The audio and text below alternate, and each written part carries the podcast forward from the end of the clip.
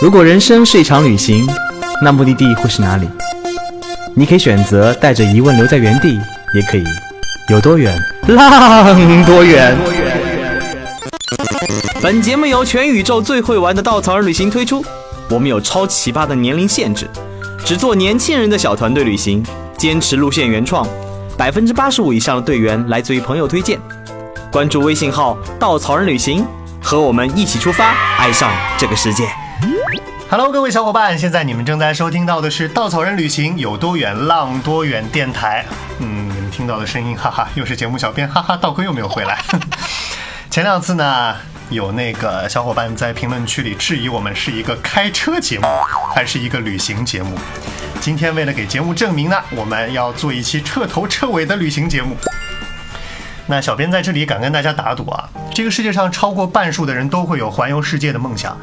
但是呢，真正踏上旅程的已经是凤毛麟角了。那真正意义上做到环游世界的人，则是少之又少。然而呢，我们今天请到的这位嘉宾，就是这种让小编羡慕不已的人。他是个九零后，旅居海外八年，足迹遍布五十多个国家和地区，坚持做行者而非过客的初衷，环球挖掘旅行人文故事。而这些他旅途中遇到的感人的故事，已经在今年集结成书，就是现在小编手中拿着的这本《幸会陌生人》。现在呢，这个让我羡慕嫉妒恨的作者，现在就坐在我们身边，欢迎麦西做客我们节目，欢迎谢谢大家好。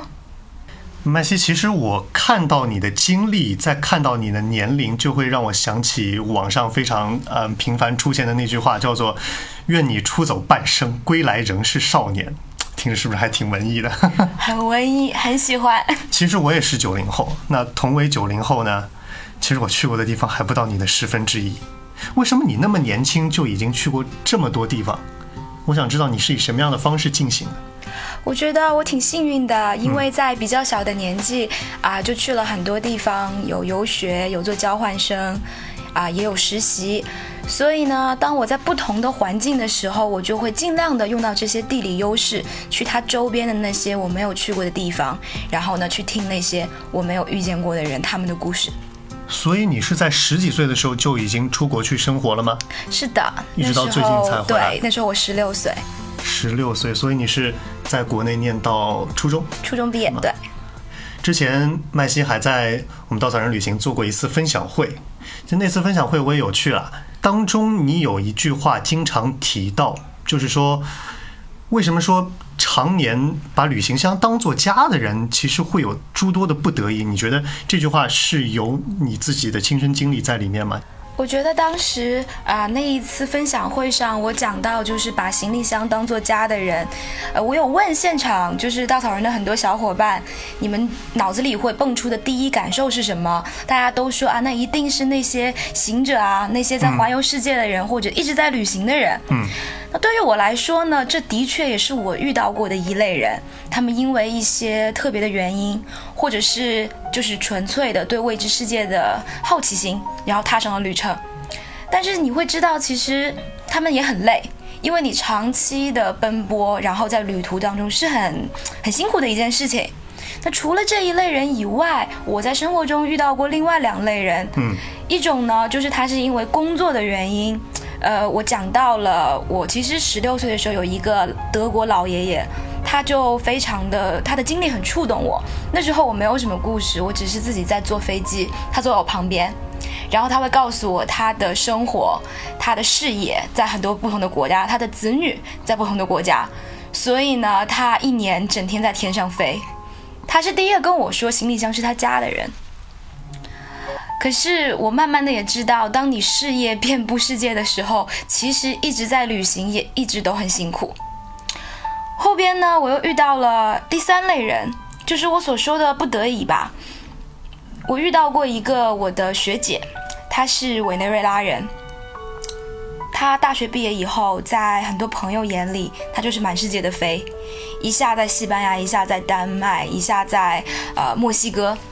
呃，可是实际上的原因是那一年大家都知道委内瑞拉最近的政治局面很不好，所以他的亲人朋友都跟他说，只要这个世界有一个地方可以收留你，你就不要回家来。于是任何一个地方可以提供给他工作签证或者是学生签证，他就会去。然后他的经历以及后来我所了解的其他的一些委内瑞拉年轻人的经历，让我明白，嗯，很多时候我们看到的其实只是一个表面。我们觉得一个人可能他很潇洒，但是实际上他是有他不能回家的苦衷。所以你觉得你刚才说了这么多的其他人的你在旅途当中看到的他们的生活、他们的经历，你觉得你有在某一个时刻有过这种感觉吗？好像自己也生活在旅行箱上。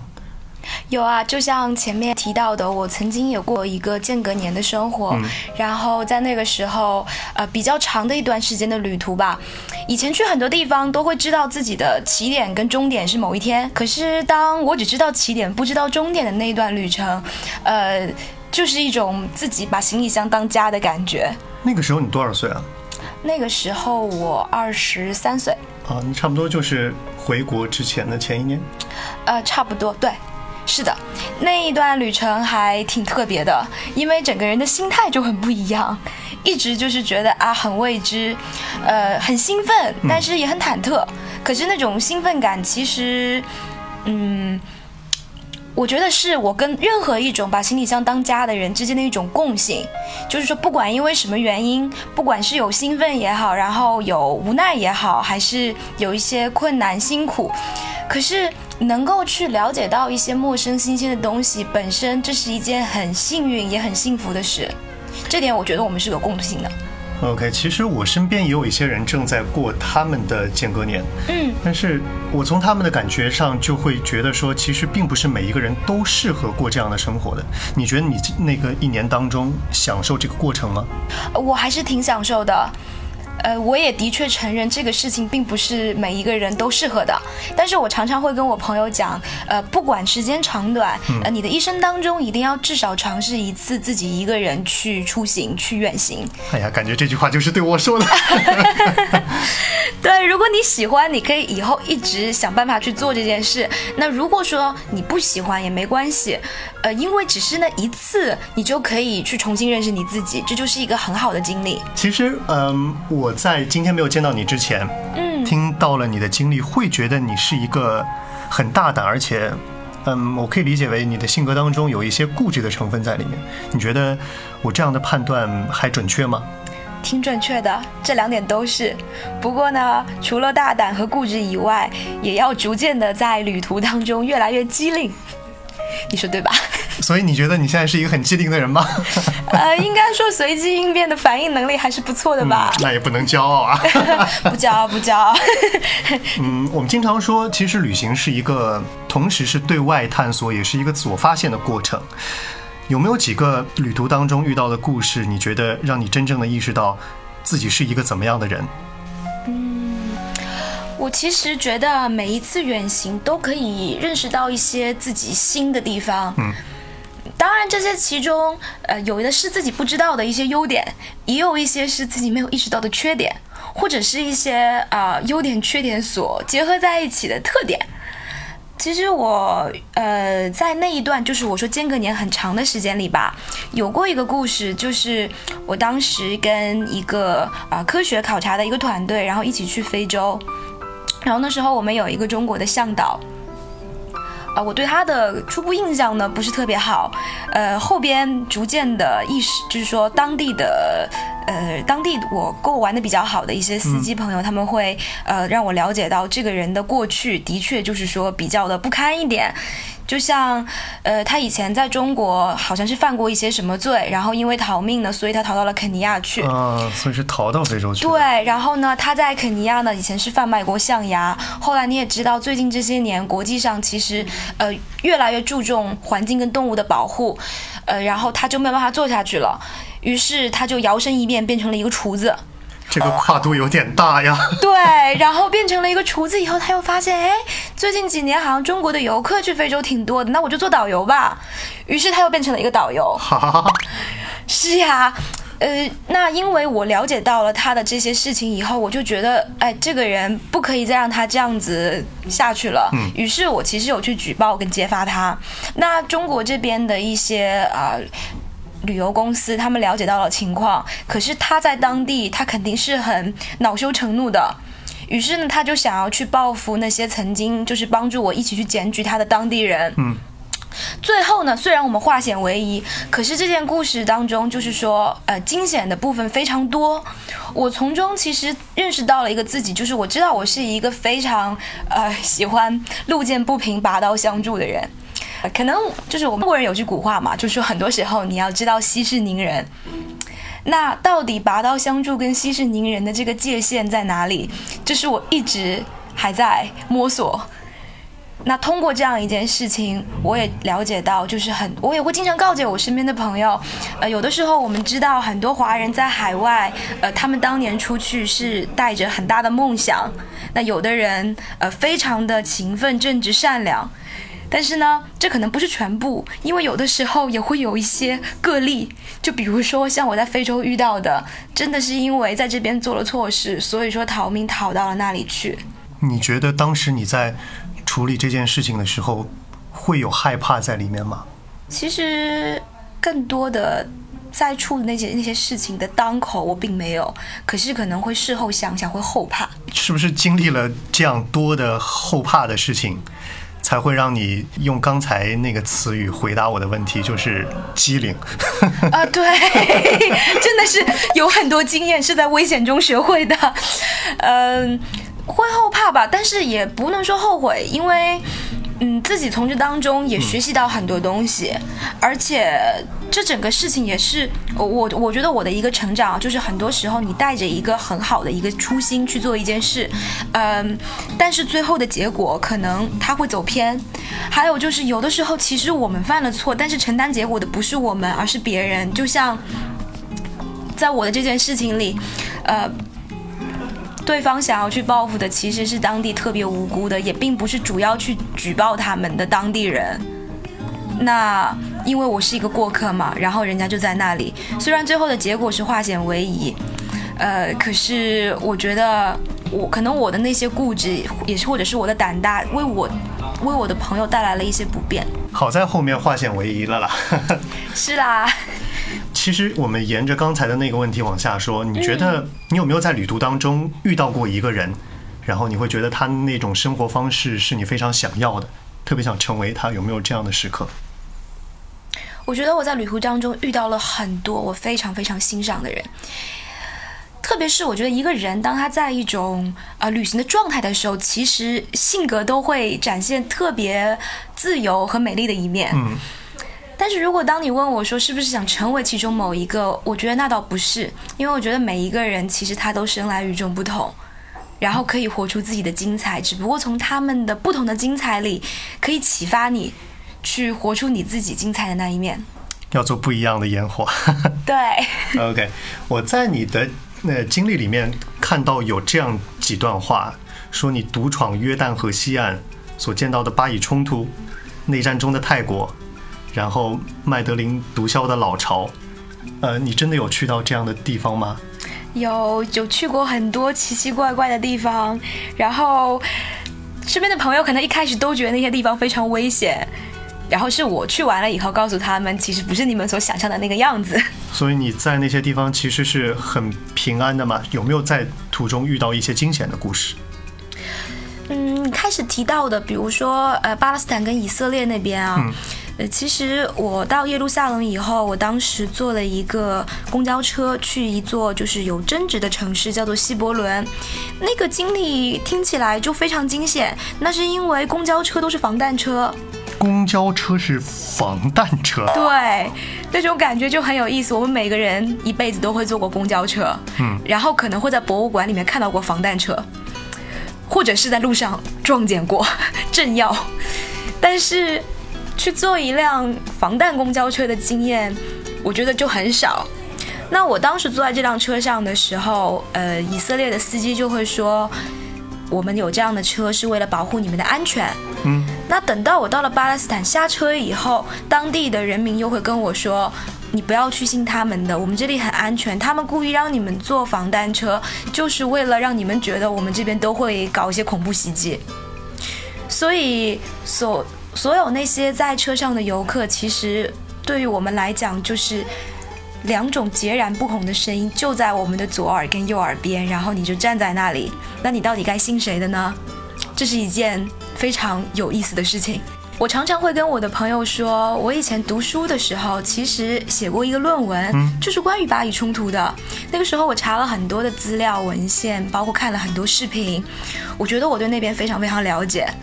然后当我真的到了那里，坐上了那辆公交车，防弹公交车，然后听到了以色列人跟巴勒斯坦人对这个车的评论。以及到了当地以后，看到他们两边的人看彼此的那个眼神，就可能光光是那个眼神，它所承载的东西吧，就已经让我觉得比我读过的很多书和资料都要厚重很多。其实很多时候，我们眼中以为的事实，只是我们的立场而已。对。OK，嗯，在旅行当中，我们很多时候都能碰到这样的情况。比如之前，我们大概一个月之前做一期节目，邀请我们的内蒙古领队叫雷姐，嗯，她来跟我们分享一个故事，是说，其实，在内蒙，不像我们内地的汉人眼中一样，他们。宴请宾客的时候会吃烤全羊，但是这一点在我们的脑海当中根深蒂固。你有没有在你旅途当中遇到其他这样的故事？比方说是可以扭转你脑海当中既有的一些观念的？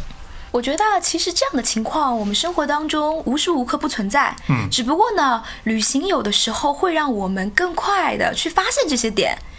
其实我常常会跟我朋友开玩笑说，啊，你们想啊，哈根达斯刚刚到中国来的时候，我们都以为它是美国特别特别棒的冰淇淋。然后这时候你可能有几个在美国留过学的朋友回来说，不是啊，其实超市里随便都能买到，再普通不过了。我到现在都以为是美国还不错的冰淇淋呢。然后我自己身上的例子就是，我很长时间都以为 Godiva 是一个非常好的比利时巧克力，直到我有一次到了比利时的一座城市叫安特卫普，然后见到了我的一个好朋友，他一见到我，他就说：“你今天想去买些什么东西吗？想吃什么？”我说：“我要去吃 Godiva 的巧克力。”他就说。为什么要吃那家啊？很普通哎，你就不想吃我们这里更好一些的吗？感觉那个朋友当时是不是翻了一个白眼给你？没错，然后我才知道，其实那也就是那边非常普通的几款巧克力当中的一款而已。啊，那在旅行当中啊，我觉得这样的情况就非常非常多。呃，我记得。我二零一一年的时候，曾经跟我的一个好朋友，两个女生，我们一起决定去墨西哥，而且在墨西哥待了三个星期。二零一一年，按照你现在的岁数，那个时候你应该还。不到二十岁吧？啊，对，不到。哇，呃，是你们两个朋友也是女生？呃，不是一个，就是加上我，总共两个人。对，我们两个女生就很想去。天哪，胆子太大了。呃，然后那时候我的很多美国的朋友，他们都会觉得就是我们疯了。不要说在国内，很多人现在都会觉得墨西哥有点怕怕的。即使是墨西哥的邻居美国，他们都有很多人觉得那里就很多的抢劫，然后偷盗，然后也会有很多贩毒的情况。你们两个女孩子疯了吗？那时候呀，我有一个呃西班牙语的助教，他就是一个墨西哥人。嗯，他对我说了一句话，真的是至今记忆犹新。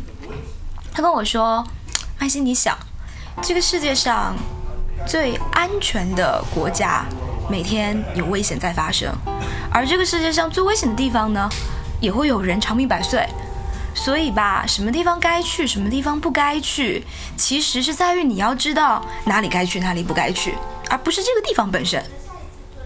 接着呢，他就跟我讲了很多他眼里的墨西哥，他的故乡。我就觉得那个地方好迷人，有特别好吃的 taco，然后有很好喝的龙舌兰，还有那些非常热情的墨西哥人民，他们会跳舞，他们会很愿意跟你交朋友，以及啊很多的玛雅文明的古迹，然后还有沙滩。你后来去到墨西哥，的确也看到这样的场景吗？对啊，然后他告诉我的那一切我都看到了。当然，我相信那些危险的东西也在某些地方在发生。那很好的一点是我朋友他会告诉我什么地方，嗯，你很值得去。那他所告诉我那些地方都很棒。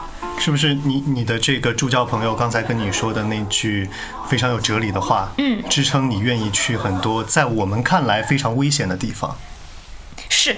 那句话真的对我很重要。后来，而且当我犹豫一些地方该去不该去的时候，就是有的时候你会听到，呃，很对立的声音啊，就可能这些声音一边你父母说的话，你朋友说的话，然后跟你新闻上看到的，或者是你书里读到的，对一个地方的描述可能截然相反。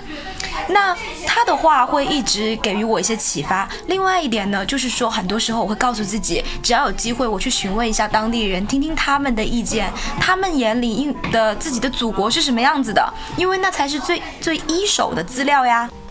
的确，在大多数时候，我们也只能从当地人的口中才能了解到最真实的当地的情况。那你有没有还有去过其他的你觉得比较惊险的类似刚才的地方？我觉得有哎，而且墨西哥的这段经历其实很多时候会让我在其他就是说纠结什么地方该去不该去的时候，给我一些信心去。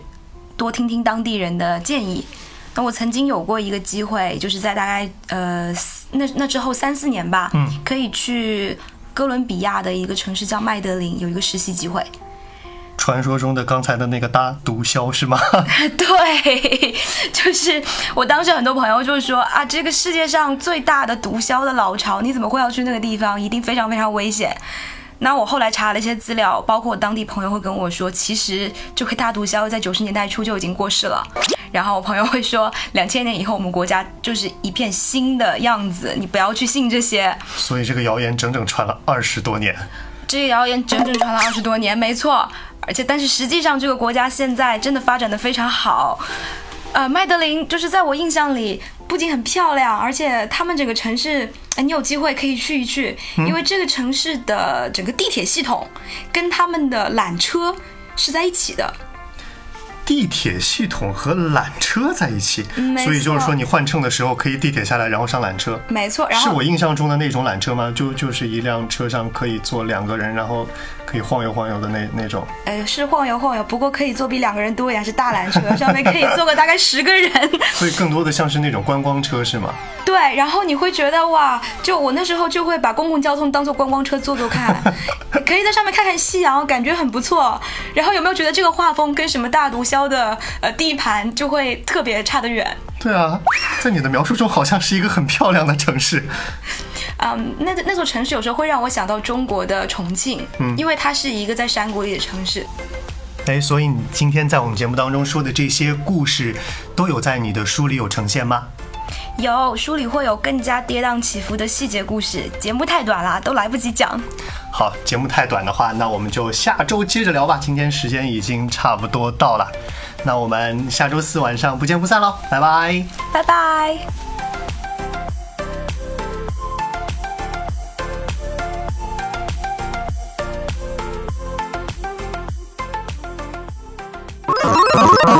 请搜索“稻草人旅行”，和我们德艺双馨、颜值出众的领队一起出发，爱上这个世界。